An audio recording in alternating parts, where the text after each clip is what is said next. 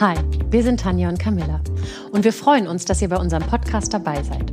Wir sprechen hier über Themen, die uns persönlich bewegen und mit Menschen, die uns auf die eine oder andere Weise in unserem Leben inspirieren oder begleiten. Unser Leben als Frauen, Mütter und Gründerin hat ja zum Glück nicht nur Herausforderungen und Hürden, sondern bringt ebenso leuchtende Momente und großartige Erfahrungen mit sich. Wir lieben es, die Lampe in ungewöhnliche Ecken zu halten. Und vielleicht inspirieren wir ja auch euch hin und wieder zu einem kleinen Perspektivwechsel. Herzlich willkommen im Axi Paxi in Berlin Mitte. Wir freuen uns sehr, unseren ersten Social Moms Coffee Break hier zu haben in Berlin und freuen uns sehr, zu Gast zu haben Katja Ulinauber. Hallo. Katja ist Mutter von zwei erwachsenen Söhnen, 20 und 22. Marketingleiterin für den deutschen Vertrieb hier in Berlin von einem Premium-Automobilhersteller. Und du bist die Gründerin der Online-Plattform Lauf Mama Lauf. Wir ähm, steigen gleich mal ein mit der äh, ersten Frage und die ist, ähm, du bist sehr früh Mutter geworden. Deine Söhne sind schon aus dem Gröbsten raus und du damit ja auch. Also man ist ja dann selber auch irgendwann aus dem Gröbsten raus. Aus dem Gröbsten raus, genau. Aber wie hat sich das denn geprägt und vor allen Dingen, ähm, wie hat das Umfeld reagiert? Ähm, also ich habe tatsächlich mit 21 geheiratet und äh, mit 23 ist unser erster Sohn geboren worden. Also es war kein Unfall oder so, wobei das immer so ein bisschen die Leute dann auch gedacht haben. oh Mann, ja, ganz schön. Du Arme? Taff, du Arme, genau. Und ich so, boah, nee. Also ich glaube, dass am Ende des Tages es, glaube ich, gar nicht so sehr darauf ankommt, wie alt man ist, wenn man Mutter wird. Es ist einfach so ein krass einschneidendes Erlebnis mhm. und es ist so, alle, die hier sitzen, können es wahrscheinlich bestätigen. Es ist wie so ein Vorher und ein Nachher. Und man kann sich das vorher eigentlich nicht vorstellen, wie sich die Welt ändert, wenn man Mutter wird und wie komplett die Werte, wie man die Welt sieht, was man macht, wie man lebt, wer man ist. Und von daher würde ich sagen, es kommt gar nicht so sehr darauf an, wie alt man war. Ich glaube, der, der eigentliche Einschnitt ist halt tatsächlich, bin ich Mutter geworden und dann mhm. ist auch egal wann, ja.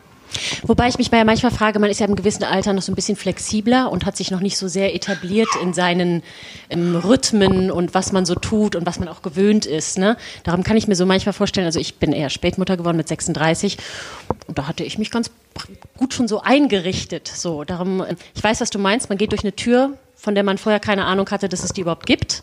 Ne? Und dann ist man plötzlich Mutter. Aber ich habe so das Gefühl, wenn man so ein bisschen älter äh, ist, ist es vielleicht sogar ein bisschen schwieriger. Also ich glaube, man ist vielleicht tatsächlich, wenn man jünger ist, ein bisschen ja, weniger vorbelastet mhm. so und macht sich vielleicht ein bisschen weniger Gedanken, flexibler, nimmt die Sachen vielleicht auch ein bisschen lockerer.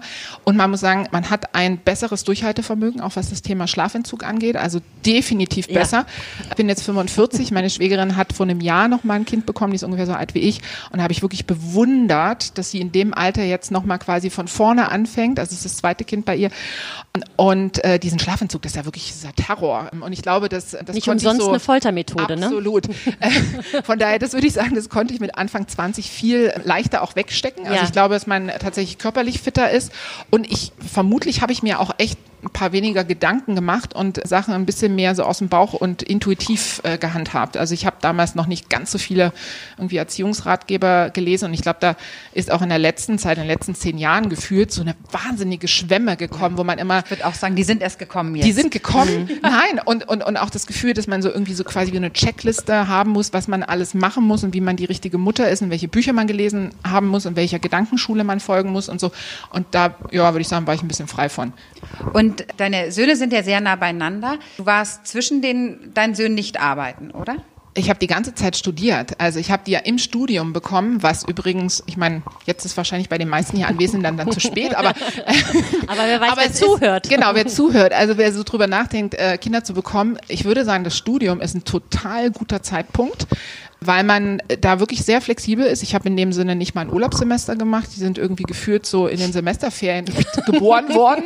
Einfach ein paar weniger Scheine und Vorlesungen gemacht. Und ich glaube, dass es wirklich, wirklich sehr viel schwieriger ist, wenn man dann schon im etablierten Job ist und man sich dann Gedanken macht darüber, ähm, ja, wie beeinflusst das meine Karriere, wenn ich dann oder dann das Kind kriege, wenn ich lange oder kurz zu Hause bleibe, was ist das Richtige? Und das habe ich in dem Sinne ein bisschen umschifft. Das Einzige war, dass ich natürlich dann als ähm, Absolventin direkt nach der Uni schon zwei Kinder in meinem Lebenslauf stehen hatte, was jetzt auch nicht unbedingt förderlich war, ähm, um irgendwie einen Job zu bekommen, äh, was am Ende dazu geführt hat, dass ich die sogar mal einfach weggelassen habe. Aha. Ist eigentlich bitter, wenn man sich so überlegt. Ne? Aber ähm, das finde ich hart, aber das machen ja heute sehr viele Frauen. Die Kinder Im einfach, Lebenslauf ja. die Kinder nicht erwähnen, weil sie einfach nicht mehr zu Gesprächen eingeladen werden. Also vermutlich wird man tatsächlich mit den Kindern möglicherweise zu weniger eingeladen, aber ich vermute dann auch, das sind dann auch nicht die richtigen Firmen. Also selbst wenn du dann da eingeladen wirst, weil du keine Kinder hast, ich meine, es wird dir eh unterstellt, dass du dann Kinder willst, unabhängig davon, ob du welche hast oder ob du welche haben willst. Das würde ich, glaube ich, wird jeder Frau im mhm. gebärfähigen Alter ja erstmal zugeschrieben, dass sie dann irgendwann auch ausfällt. Aber ich glaube, dass es sogar eigentlich gut und richtig ist und eigentlich auch eine Stärke ist, wenn man seine Kinder hat und eigentlich zeigen kann, dass man irgendwie das alles handeln kann und dass einem das ja auch so viel beigebracht hat. Also, glaube ich, können alle bestätigen, dass man so viel über sich selber gelernt hat und wie die Welt tickt und wie man mit ja, sehr eskalierten Ausnahmefällen auch umgeht und wie belastbar man ist und so weiter. Also eigentlich ist es eine Stärke. Wäre blöd, die zu verstecken. Ja, ich glaube auch, dass es eine Stärke ist. Ich glaube, das ist so ein bisschen ein gesellschaftliches Thema tatsächlich, dass es eben als Schwäche gesehen wird und nicht als Stärke, weil jeder, der Kinder bekommen hat, weiß eben genau, wie gut man sich organisieren muss. Also wer als Mutter ja. nicht organisiert ist, ja. fällt hinten über. Ne? Wie sehr man flexibel umgehen muss, weil welches Kind hält sich denn an irgendwelche Pläne? Also meiner auf keinen Fall. So, also von daher glaube ich auch eher, es ist eine Stärke, aber das ist dann vielleicht auch etwas, was noch wünschenswert ist in der Gesellschaft, dass sich das noch ein bisschen mehr verfestigt, Absolut. dieser Gedanke. Ja, schön, schön wäre es. Aber ich glaube, ich sage auch immer, da kann man immer sagen, die müssten mal machen oder die sollte die Gesellschaft da mal agieren. Ich glaube, man kann jeder bei sich selbst anfangen. Unbedingt. Ähm, also das fängt wirklich an, wenn man selber in einer verantwortungsvollen Tätigkeit ist, in einer Führungsposition, dann auch tatsächlich Frauen und Mütter auch zu fördern und zu unterstützen. Also gar nicht darauf zu warten, dass jetzt irgendwie die großen politischen Gesellschaft, gesellschaftlichen Veränderungen stattfinden, sondern we can be the change. Also jeder Einzelne von uns kann sozusagen das im kleinen Feld auch machen. Und ich glaube, da hat jeder so einen eigenen Hebel auch und das ist wichtig. Ach, da sind wir jetzt genau bei uns gelandet, weil wir das ja genau machen wollen und verändern wollen. Das finde ich so toll. Ich stelle mir das jetzt nur gerade vor. Ihr, dein Mann hat auch studiert zu der Zeit. Also ich habe schon gearbeitet. Also ich, ja genau, das ist genau. ja auch alles, ja, also in den jungen Jahren Kinder zu bekommen und ich, ich sehe das auch so. Es ist eine sehr, sehr gute Zeit eigentlich, um Kinder zu bekommen, aber es wurde ja auch zu der Zeit nicht unbedingt gefördert und nicht finanziell unterstützt. Ich glaube, heute kriegt man auch im Studium kein Elterngeld, auch heute noch nicht, aber es ist ja so die, die Jahre der, des Elterngeldes? Elterngeld gab es damals tatsächlich noch nicht. Also meine Söhne sind jetzt 20 und 22, gab es tatsächlich nicht. Ich habe insofern äh, meinen Partner sehr schlau ausgesucht, der war acht Jahre älter. Nein, das hat sich, das hat sich, ich wollte nur ein Arbeiten. Strategisch nein, nein, nein, nein, schlau. Nein, okay, aber zumindest hatte einer ein Einkommen, das war schon mal, das war definitiv ganz gut. Aber wenn ich auch dran denke, wie wir geheiratet haben, 100 Leute in unserer eigenen Wohnung be bewirtet, alles selbst gemacht. Also heute würde ich da Partyplanner, Catering-Service, Event-Marketing, also alles hochfahren. Das habe ich, wir haben das quasi alles selbst gemacht. Also es ist, ich glaube, das ist alles so ein bisschen eine Frage von Perspektiven. Ja? Also ich glaube, damals war das irgendwie, hat das gepasst und äh, ich glaube, es scheitert nicht per se am Geld. Also weder das frühe Kinderkriegen noch das, also Kinder kriegen im Studium. Also Sonst gäbe es ja jetzt auch nicht so viel von uns oder von den Kindern. Ja. Das definitiv. Ich meine, ich glaube, uns wurde damit ein, einiges einfacher gemacht und erleichtert. Das finde ich schon ganz schön. Ich will das nur immer sagen, weil das gab es früher nicht und da hat es ja auch irgendwie funktioniert. Heute wird immer viel geschimpft.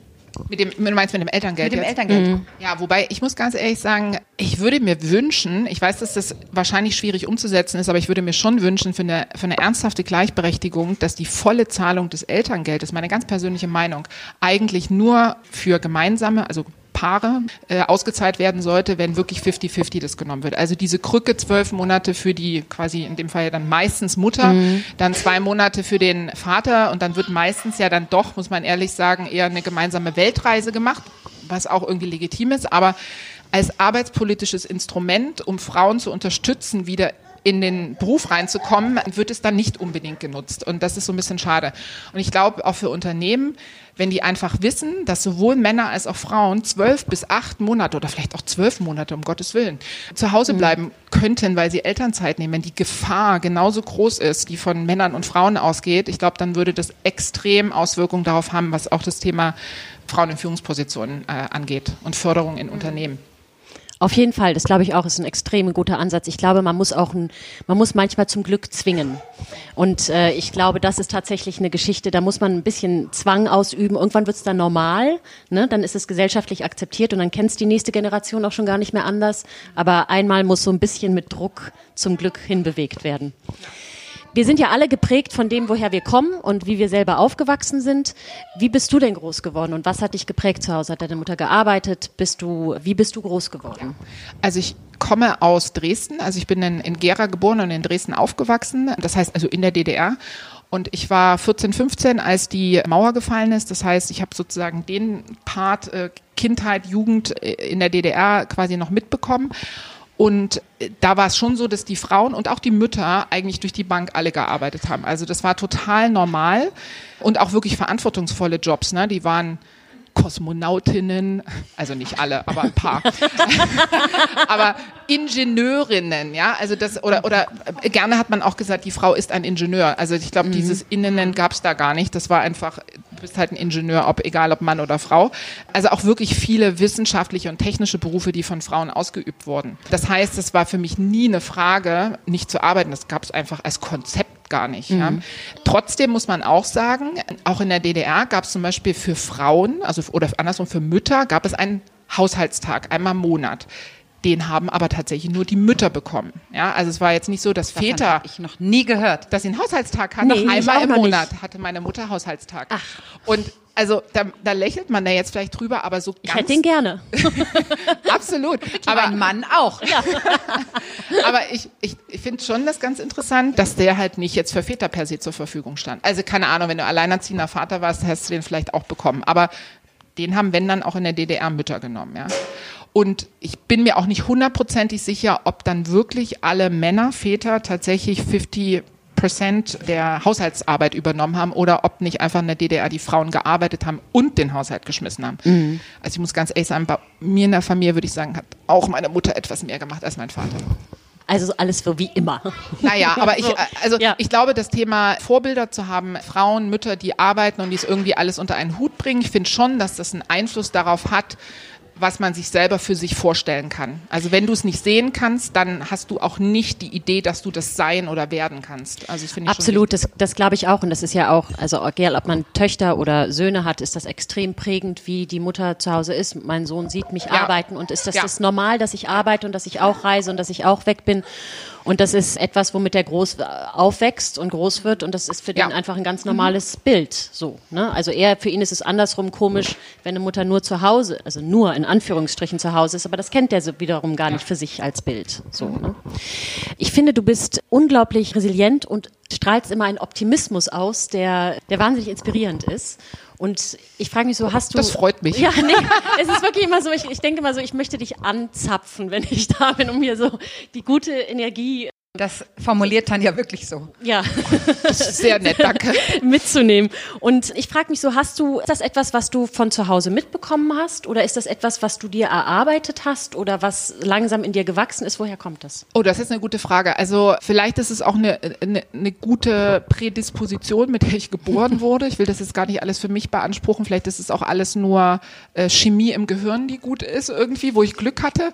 Aber ich glaube schon, dass man auch ein bisschen das kultivieren kann. Also ich würde schon sagen, dass für mich das, das Glas immer halb voll ist und nicht halb leer und dass ich tatsächlich versuche, eher die Sachen positiv zu sehen. Und es hat sicherlich auch viel damit zu tun, ich mache seit ein paar Jahren ähm, so diese, noch bevor das damals modern wurde, mit dem Mindfulness und Achtsamkeit. Also äh, bin ich mal über so eine Kassette, war das damals, glaube ich, noch, so eine Kassette gestolpert, es ist lange her, von John Kabat-Zinn. Und das ist sowas, was mich schon begleitet. Und ich finde, der hat so eine, so eine Aussage und das, ähm, und das kann man in ganz, ganz vielen Situationen anwenden. Es sind halt tatsächlich nie, nie, nie nur die, also es sind nie die Umstände, sondern es ist immer, was ich damit dann an Gefühlen und Gedanken und letztendlich auch mit der Handlung äh, verbinde. Ja? Also jede Situation ist, wie sie ist und richtig schlimm oder zum Problem und belastend wird sie halt immer nur dann, nur dann, äh, wenn ich mir da einen wahnsinnigen Kopf mache, äh, negative Gefühle damit reingebe und so. Und ansonsten die, die Situation ist einfach, wie sie ist erstmal. Ja? Und das irgendwie so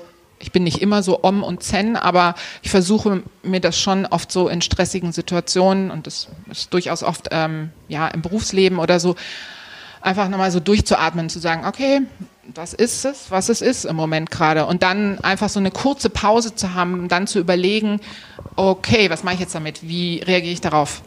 Gefühlsmäßig, meine Gedanken und letztendlich auch, was, was mache ich an Handlungen daraus. Ja? Schlussendlich ist es ja auch tatsächlich so, dass das Einzige, was wir unter Kontrolle haben, ist ja unsere eigene Reaktion. Ne? Richtig. Aber es ist manchmal gerade so in Stresssituationen nicht so einfach. Dann Oh ja. tief durchatmen. Aber das bringt mich jetzt dazu, also du bist ähm, in der Führungsposition in einem großen Automobilkonzern und du hast vor sechs Jahren? Zehn Jahre. Zehn Jahren. Ja, ah, zehnter Geburtstag Ich für Laufen immer im mal Lauf. Alter meiner Kinder nur. Vor zehn Jahren Laufen wir mal Lauf gegründet. Bevor wir da nochmal drauf eingehen, wie du auf die Idee gekommen bist und worauf da, woraus das entstanden ist, woher nimmst du deine Kraft? Also woher kommt diese Energiequelle? Was ist diese Energiequelle außer Om und Zen?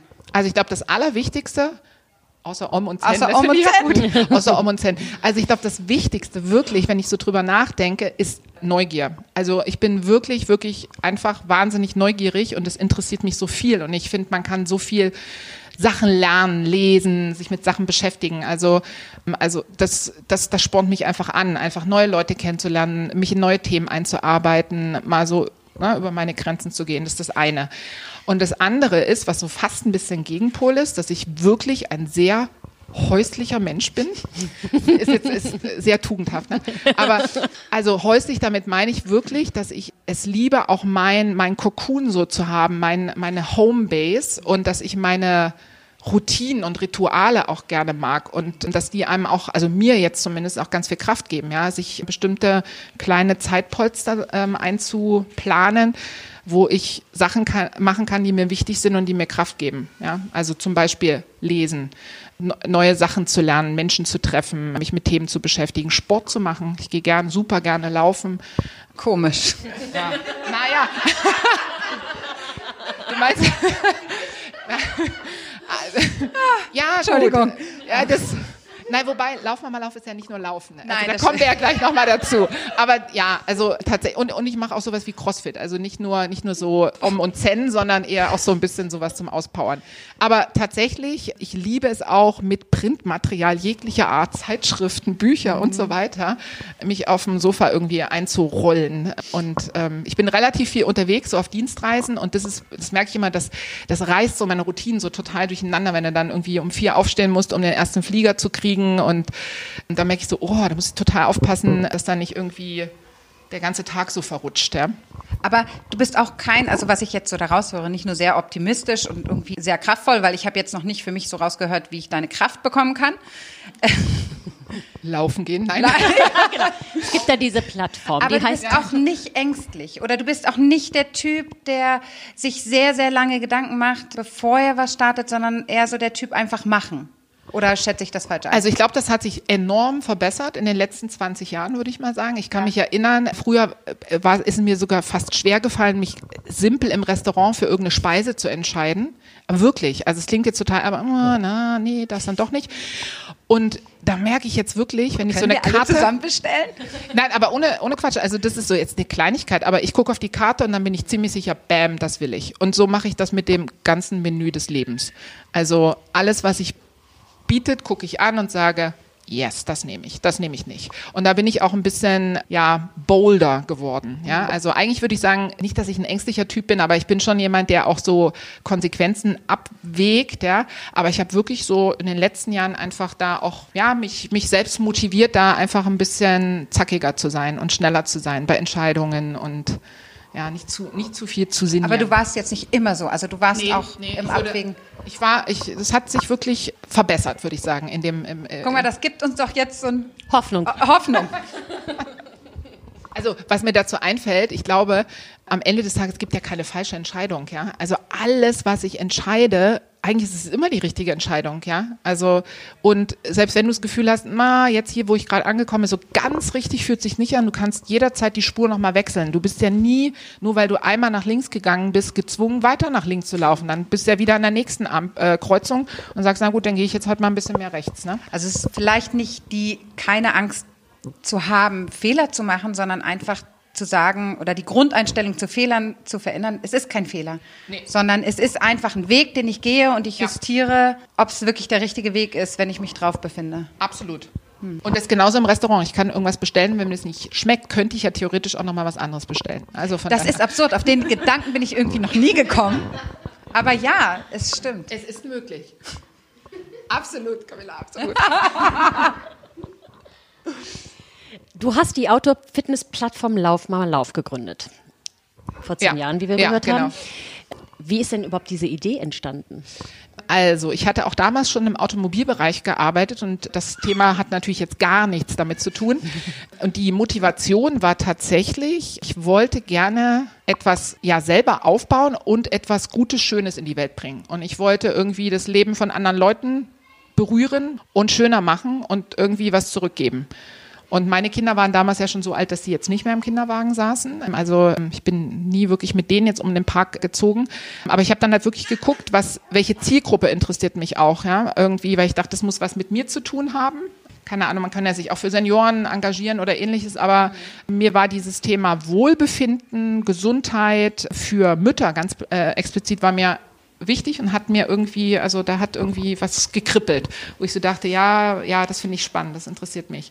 Und dann haben wir halt tatsächlich geguckt, was es noch nicht gibt und was Mütter für Herausforderungen haben und was die gebrauchen könnten.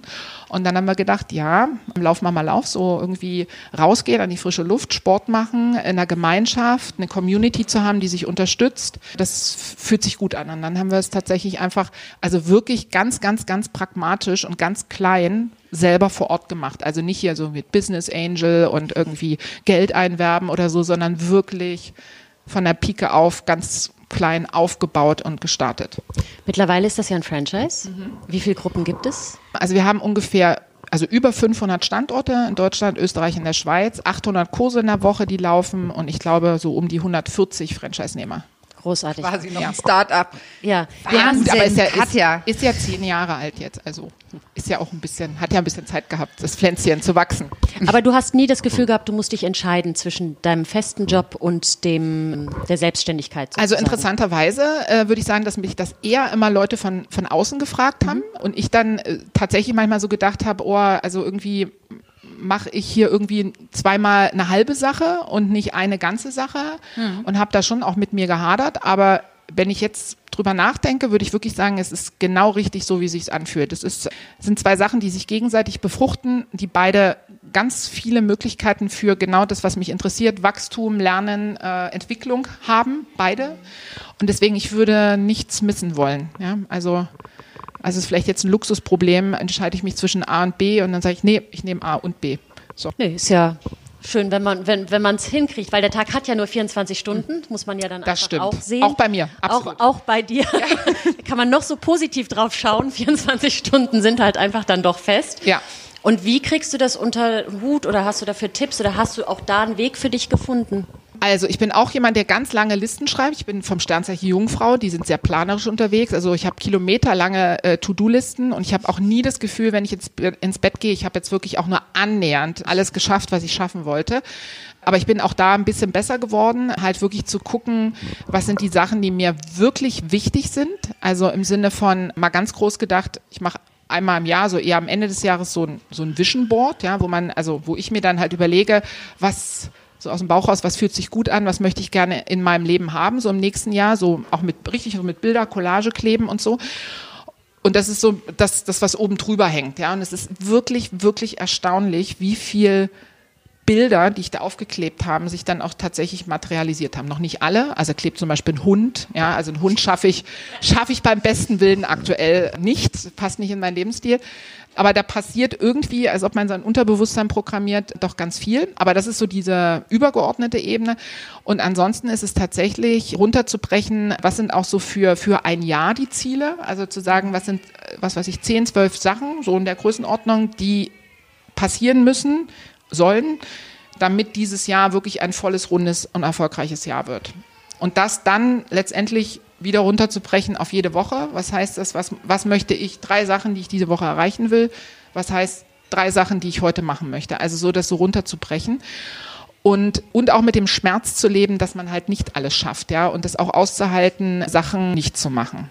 Ja, also das finde ich manchmal auch durchaus herausfordernd. Dieses Eliminieren und sagen, nö, das mache ich nicht, das fällt mir manchmal auch schwer. Und das sind ja manchmal auch Sachen, wo du sagst, die mache ich sogar gerne, ja. Aber dann zu sagen, nee, die, die mache ich nicht oder die delegiere ich, ja, obwohl ich die selber gerne mache, weil es einfach nicht so sinnvoll ist, dass ich die mache. Ja.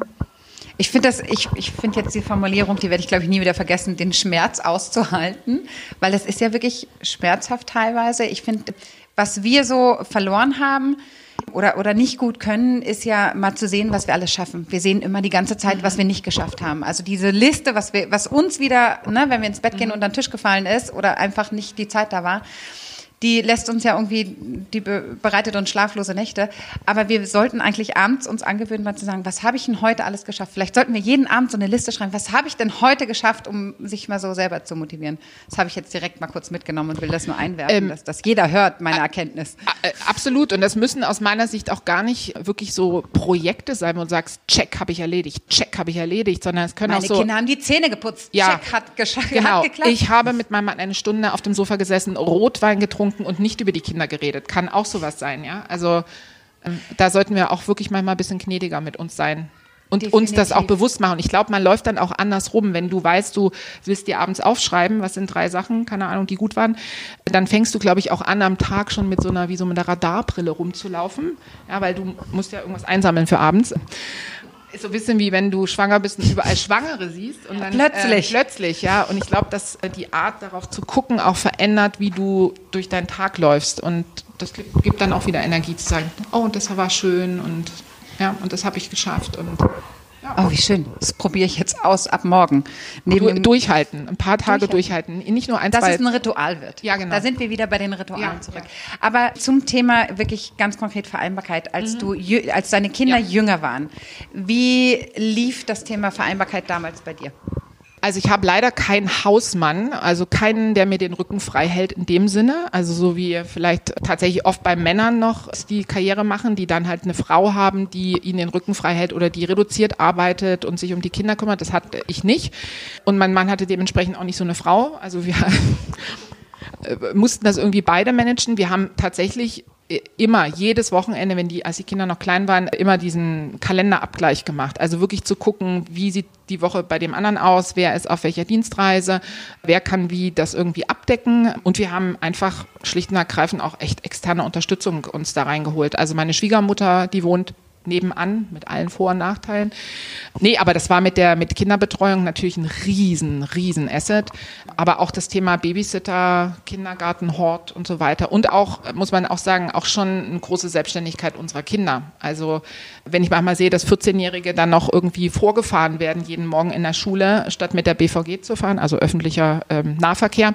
Das war bei unseren Kindern nicht so. Die sind tatsächlich immer alleine in die Schule gestiefelt dann. Also nicht in der ersten Klasse, aber als es dann konnten. Und als sie noch jünger waren, also bist du, ohne eine Bewertung zu haben, ja. warst du gleich Vollzeit im Job?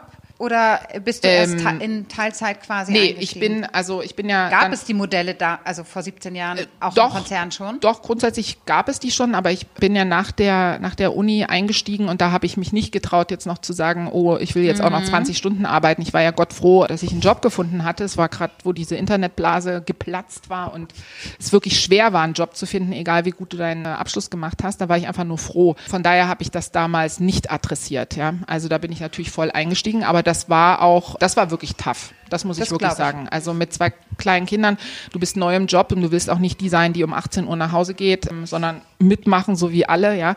ja. Ähm, das war jetzt im Nachhinein, würde ich sagen, manchmal war es auch ein bisschen grenzwertig, ja. Und hatte ich das jetzt der, als Führungsposition und natürlich auch vielen Müttern oder Schwangeren dann im Team oder vielleicht auch Eltern, die in Elternzeit gehen, nochmal? Äh, Absolut. Also äh, ganz ehrlich, also ich glaube, dass ich eine sehr, sehr, sehr große Empathie und Verständnis habe dafür, dass Eltern Verantwortung haben ihren Kindern gegenüber und dass das absolut möglich sein muss, dass, keine Ahnung, Kind ist krank, man kann zu Hause arbeiten, man muss um 16 Uhr vielleicht irgendeine Ballettaufführung seines Kindes angucken oder möchte, nicht muss, möchte. Und dann arbeitet man halt irgendwie ein bisschen später oder man kommt später ins Büro oder so. Und ich glaube, dass es auch ein bisschen der Grund war für die Gründung von Lauf Mama Lauf, weil ähm, zum einen habe ich ja da ein ganz tolles ähm, Head Office Team. Das sind alles selber Mütter und wir arbeiten total remote. Also die sitzen auch gar nicht alle in Berlin, sitzen in Köln, Hannover, Berlin, Potsdam und die können, sag ich mal, offen arbeiten, wann sie wollen und von wo aus sie wollen. Ja, und am Ende interessiert mich nur, haben sie den Job gut gemacht, aber nicht wie und wo sie arbeiten. Und ich glaube, das gilt dann auch wiederum für unsere Franchise-Nehmerin, wo ja auch alle, also quasi alles Mütter sind, die halt auch das als Modell gewählt haben, um das Thema Kind und Beruf irgendwie zu vereinbaren. Also von daher würde ich sagen, an allen drei Fronten kann ich einfach sagen, dass das Thema Flexibilität mir persönlich ganz wichtig ist und ich das versuche auch zu ermöglichen und zurückzugeben. Aber ist dann die Vereinbarkeit oder das Thema Vereinbarkeit eigentlich nur, in, also nicht nur in der Selbstverantwortung als Mutter, ich, mhm. ne, ich mache dieses Zeitmanagement, ich schaffe das und dem, von dem Arbeitgeber, sondern ist es nicht auch, das unterstelle ich jetzt bei dir, gesellschaftliches und politisches Thema? Total. Also ich glaube, dass es ganz äh, wichtig ist, dass Politik, Wirtschaft und Gesellschaft da zusammenarbeiten und entsprechende Rahmenbedingungen auch schaffen oder Gesetze. Du hast vorhin gesagt, so da muss man vielleicht jemand auch zu seinem Glück zwingen. Äh, sehe ich ganz, also ganz klar so. Das Einzige ist, ich würde halt empfehlen, nicht zu warten, dass da mal irgendwie was passiert. Das ist ein sehr langsamer Prozess. Also ich hoffe, durch bestimmte ja, politische Ströme geht es vielleicht auch jetzt in den nächsten Jahren ein bisschen schneller. Ähm, aber ich würde nicht warten, sondern es ist am Ende dann tatsächlich auch erstmal etwas, was ich persönlich für mich lösen muss, parallel. Ich kann nicht darauf warten, dass irgendwann mal das Unternehmen das macht, die Gesellschaft, die Politik, sondern ich muss das tatsächlich mit meinem Familienumfeld und da ist der Partner oder die Partnerin halt wahnsinnig wichtig, muss ich das irgendwie ja ausdiskutieren, ausverhandeln und dann eine Lösung finden. Also es ist einfach auch ein ganz, ähm, ja, man muss es selber mit anpacken. Ne? Es muss aus, Allen, es muss aus ja. allen Ecken kommen. Aber auch wir müssen es ganz laut einfordern. Absolut. Na? Also wir ich müssen halt laut sein. Richtungen. Wir müssen das nicht nur für uns mhm. lösen genau. in unserer ja. Situation, sondern ich glaube, wir müssen es wirklich teilen und, und manchmal auch rausschreien, dass ich da irgendwie, dass man merkt, da gibt es eine Bewegung, da muss sich was verändern weil es so gerade nicht funktioniert. Also, und nicht nur wir Frauen, sondern auch die Männer und die Väter. Genau, und ich glaube, dass so ein Friday for Future, glaube ich, ein ganz gutes Beispiel dafür ist, dass ähm, natürlich kann es jeder für sich selber lösen und ein bisschen Müll trennen und so weiter, aber wirklich zu Veränderung führt es ja dann tatsächlich erst, wenn da eine Bewegung draus wird. Ja, wenn da irgendwie einer aufsteht und ein zweiter und ein dritter und das ist gut und wichtig für die Umwelt, diese, diese Entwicklung, aber es gibt auch noch andere Themen, wo wir das ganz genauso machen sollten. Also wirklich in der Solidarität, ähm, die, die Frauen für die Frauen Frauen und die Mütter für die Mütter, aber letztendlich auch die dazugehörigen Männer und Väter, absolut.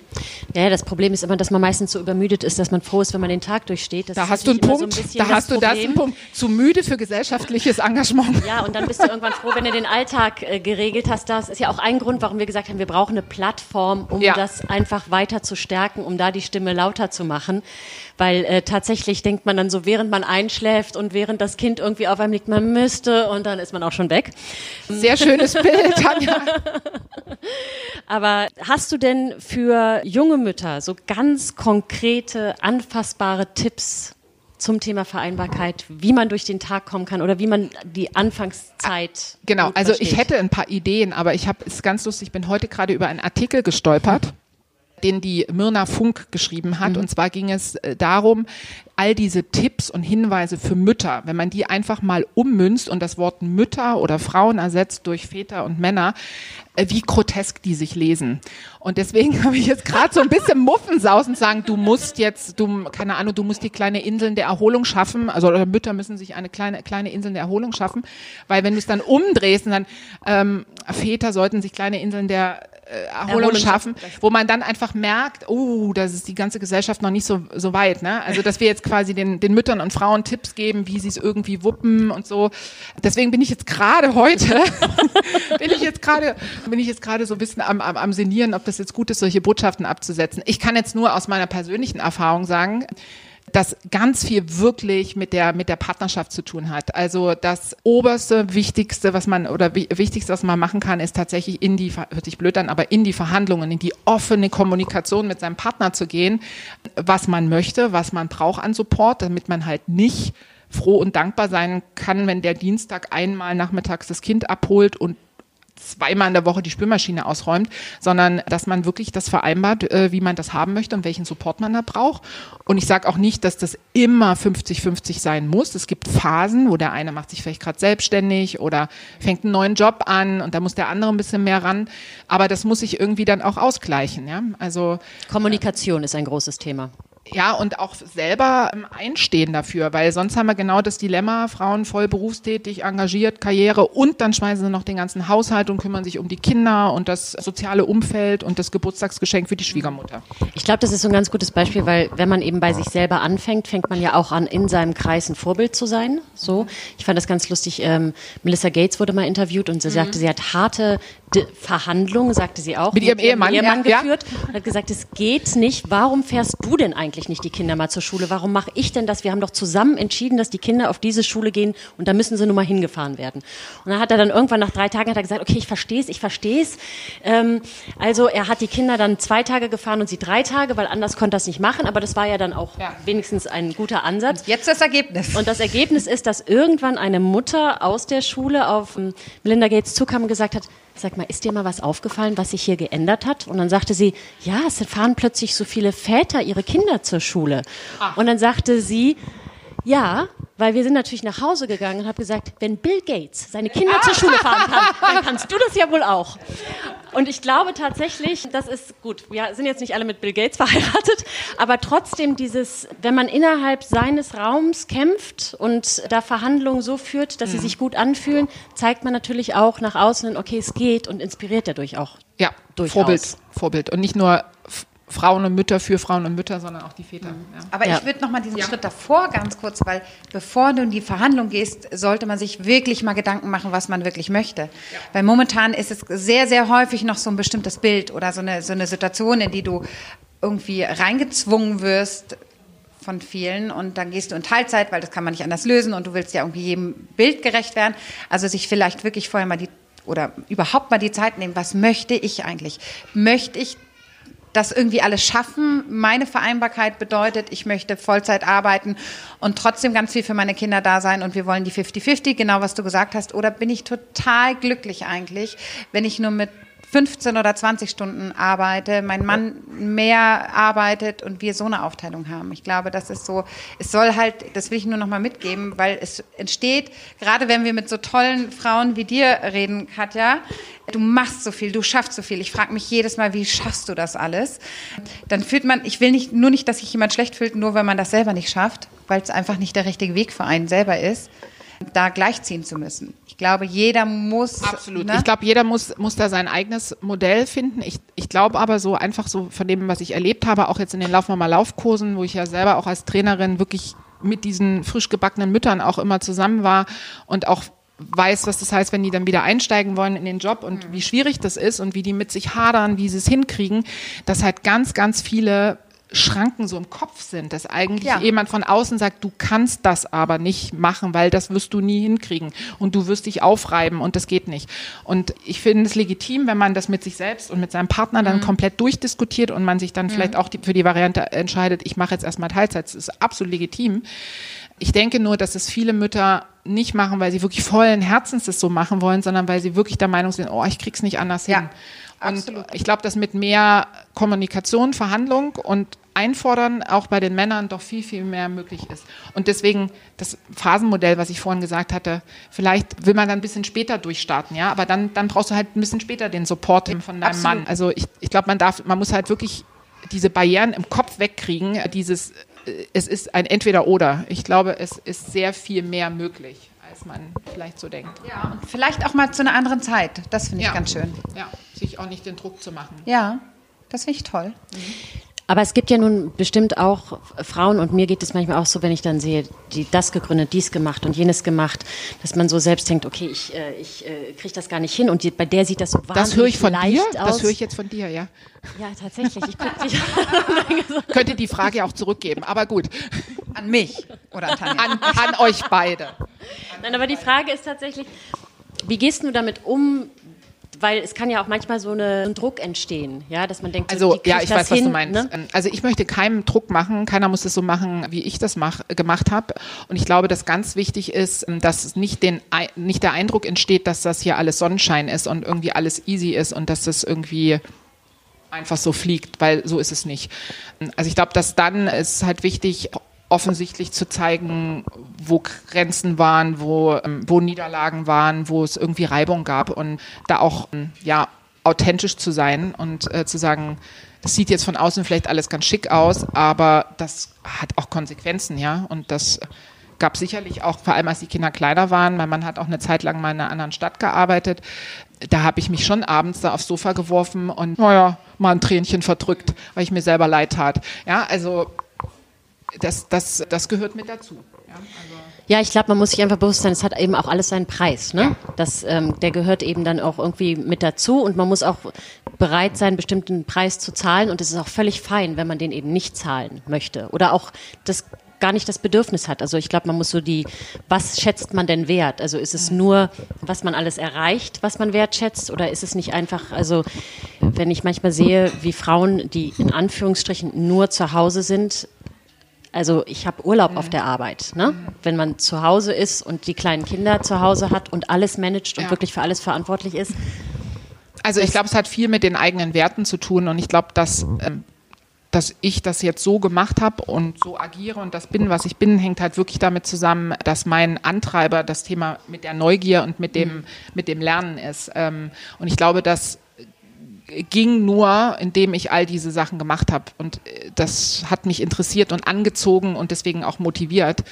Und das hätte ich alles nicht machen und haben können, wenn ich da nicht ein ja auch bestimmte Konsequenzen so gezogen hätte, wie ich das mit unserer Familie, mit unseren Kindern organisiere. Wobei ich trotzdem mal sagen muss, die sind jetzt 20 und 22 und die sind wirklich ganz objektiv wohlgeraten. ähm, also, also das, das, was Mütter so gut können, so ganz, ganz objektiv. objektiv. Genau, genau, genau. Ganz objektiv. Also wo ich jetzt auch natürlich mich auch manchmal hinterfrage, haben wir da irgendwas falsch gemacht? Hätte ich noch präsenter sein müssen? Hätte ich noch mehr da sein müssen? Hätte ich noch mehr Elternabende besuchen müssen? Habe ich mich genug äh, bei den Sportveranstaltungen beteiligt? Aber ich glaube im Großen und Ganzen, wenn ich jetzt so gucke, die sind wirklich selbstständig, empathisch und es sind auch junge, moderne Männer. Also ich glaube, meine Schwiegertöchter werden es wirklich richtig gut haben, ja, weil die, die können bügeln, die können Spülmaschine, die können kochen. Also die brauchen niemanden, der ihnen das macht. Und ich glaube, die haben von ihrem Vater auch starkes, also durch ihren Vater ein starkes Vorbild, was heißt, ein präsenter Vater zu sein, ja. Und ähm, da können die sich schon freuen, die Schwiegertöchter. Auch auf mich als Schwiegermutter. Selbstverständlich. wer, wer, wer jetzt? Tanja? Du. Ich? Ja.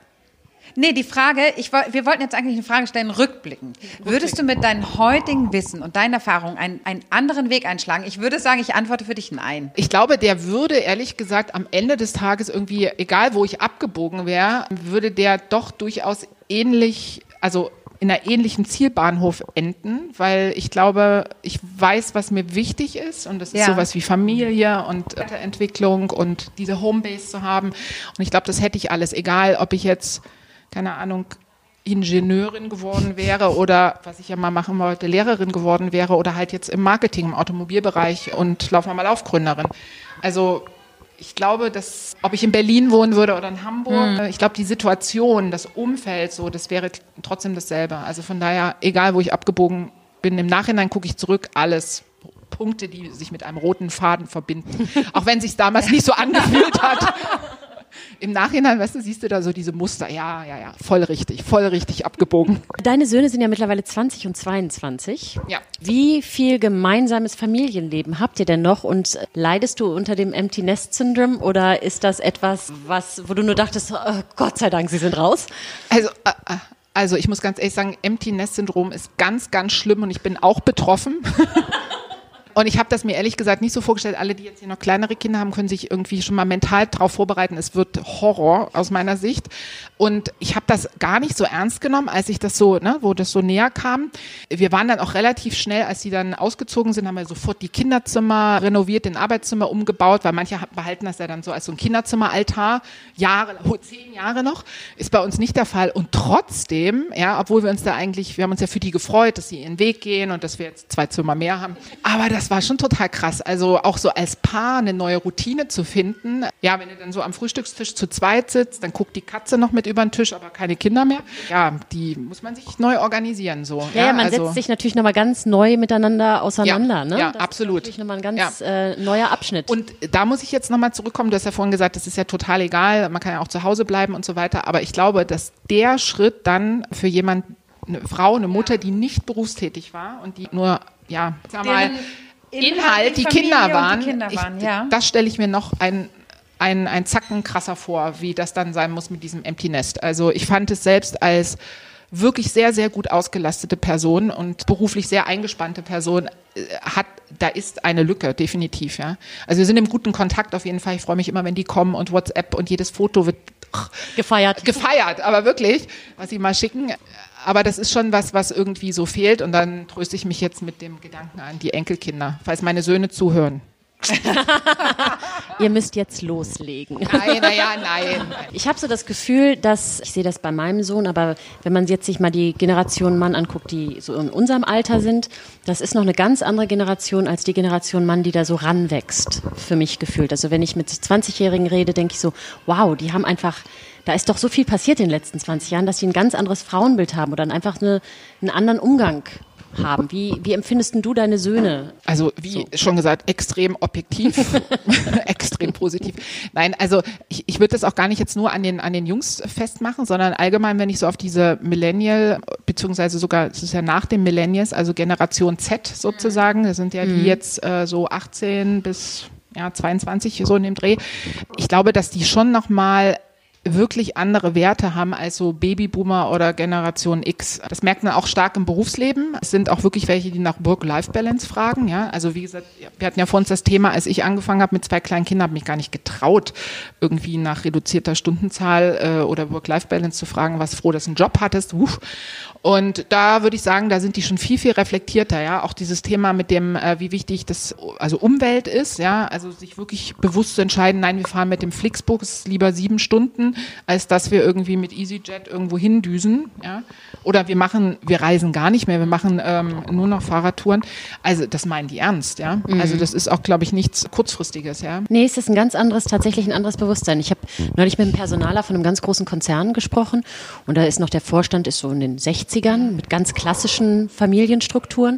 Und dann hast du so die 30-Jährigen und wenn der Vorstand dann sagt, du gib mir noch mal richtig Gas, dann bist du der Karriereleiter auch zwei Stufen höher, vielleicht schon im nächsten Jahr, dann sagen die immer so, äh, So ein Mörchen interessiert mich ich gar nicht, will ja. ich überhaupt nicht. Wieso? Ich habe zwei kleine Kinder zu Hause, die will ich erstmal mitkriegen und Karriere kann ich auch noch in zwei Jahren machen.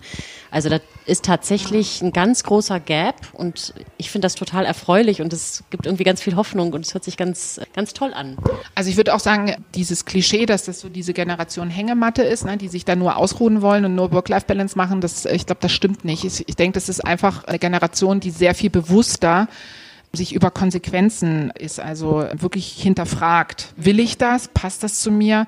Und die sich nicht so stark da von anderen auch abhängig macht. Ne? Also irgendwelche Mohrrübchen, die einem da vor die Nase gehalten werden und sagen, nee, wenn das nicht zu meinem Setup hier passt, dann, dann mache ich da nicht mit. Ja, es ist halt ein ganzheitlicher Ansatz mehr. Ne? Es ist halt nicht mehr Karriere first und dann wird alles in der Karriere ausgerichtet und alles andere fällt halt hinten über, sondern es ist wirklich so ein holistischer Ansatz von, es muss reinpassen in mein Leben und zu mir. Das ist natürlich ein ganz anderes Bewusstsein, mit dem da rangegangen wird. Ich muss jetzt an unseren, äh, wir haben einen ersten Papa im Team jetzt. Also wir stehen ja bei Social Moms aus 95 Prozent Müttern oder Frauen.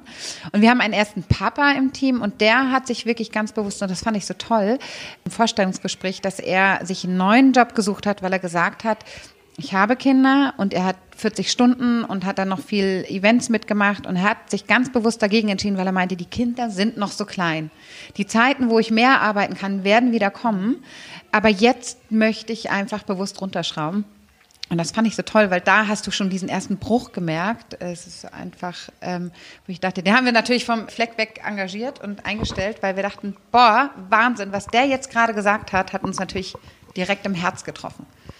Und trotzdem muss man sagen, dass das sicherlich noch nichts ist, was jetzt durch die Bank bei Unternehmen gut Nein, ankommt. Ne? Also ich glaube, es ist bei Frauen mh, okay, kann man verstehen, aber wenn so ein Vater sowas einfordert, ist nochmal eine ganz andere Nummer. Also ich glaube, da haben Männer wirklich viel, viel mehr noch Überzeugungsarbeit zu leisten und auch ja mit Vorurteilen sich auseinanderzusetzen. Ja, das äh, glaube ich auch. So, Katja, du hast zwei erwachsene Kinder, ein Unternehmen, einen festen Job.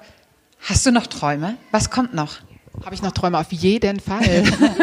also jetzt gar nicht so ganz, ganz, ganz Spezifisches. Ich, ich, ich glaube, ich, ich möchte gerne irgendetwas noch machen, was bleibt. Das hört sich jetzt irgendwie komisch an. Keine Ahnung. Schreibe ich ein Buch? Mache ich einen Podcast? Schreibe ich doch noch mal eine Doktorarbeit? Keine Ahnung. Also irgendwas so Anfassbares, was irgendwie so übrig bleibt. Ich glaube, das ist so was, was so gerade so in meiner in meinem Kopf rumschwirrt, so als Idee, was man vielleicht irgendwie noch machen könnte. Ja. Und äh, rückblickend, ähm, ich finde die Frage immer so schön, was würdest du rückblickend deinem jüngeren Ich empfehlen oder als Rat mitgeben? Ähm, wir hatten ja vor uns den Punkt mit dem, wie, wie entscheidungsfreudig ich vielleicht war oder wie ängstlich oder auch nicht. Ähm, ich glaube, ich würde einfach ein bisschen früher auf die Turbo-Taste drücken und würde mir wünschen, also ich könnte zu meinem Jüngeren ich sagen, be bold, ja, und nimm nicht so viel Rücksicht, mach dir nicht so viele Gedanken. Da hätte ich, also hätte ich mir locker mal zehn Jahre sparen können. Ähm, Nein, einfach, ja, also wirklich mehr in sich selbst zu vertrauen, weil am Ende des Tages alle kochen nur mit Wasser, ja, und wenn du so von außen manchmal drauf guckst, es sieht alles so, pff, so geheimnisvoll aus oder so, oder so großartig und wenn du dann hinter die Kulissen guckst, also ganz ehrlich, kannst du auch. Ja? Also das ist ein ausgesprochen schönes Schlusswort. Be bold. Ich glaube, damit kann man äh, sehr gut das Ende einläuten von diesem Podcast und zum Thema Vereinbarkeit. Be bold und zwar auf allen Seiten. Männer, Frauen, Unternehmen, Gesellschaft nochmal zurufen. Be bold und wir danken dir sehr, dass du heute hier warst. Danke an Vielen euch. Dank. Danke Vielen an Dank für die. Inspiration und tolle Gespräch. Und, wir freuen uns sehr darauf, welches Buch wir noch von dir lesen können oder welchen Podcast du machst, was da noch Oder die kommt. Doktorarbeit. Oder, oder welche Nee. Doktorarbeit? nee, darauf freust dich nicht. Nee. Die Kommt werde aufs ich vielleicht Thema nicht drauf lesen, an. aber wir schauen mal, genau. Danke Ganz an euch. herzlichen Dank. Vielen Dank.